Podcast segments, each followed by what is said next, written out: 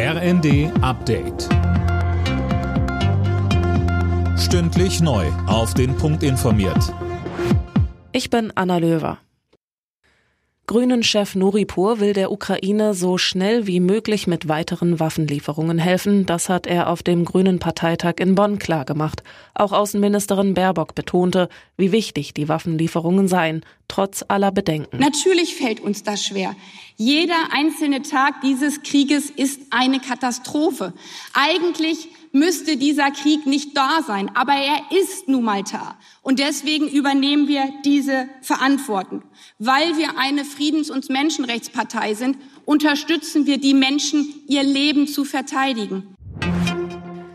Im berüchtigten Evin-Gefängnis in der iranischen Hauptstadt Teheran hat es offenbar gebrannt. Außerdem soll es Unruhen gegeben haben. Laut der staatlichen Nachrichtenagentur ist die Situation aber wieder unter Kontrolle.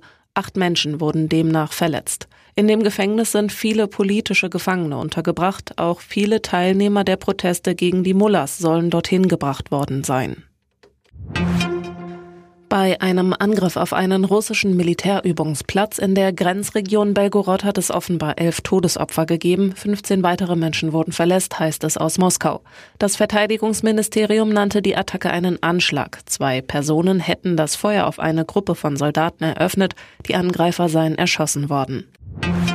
Ab Montag streiken die Eurowings-Piloten wieder, dieses Mal gleich drei Tage. Das Unternehmen will die Auswirkungen so gering wie möglich halten, etwa durch Umbuchungen auf Lufthansa-Flüge. In der ersten Fußball-Bundesliga hat RB Leipzig das Abendspiel gegen Hertha BSC mit 3 zu 2 gewonnen.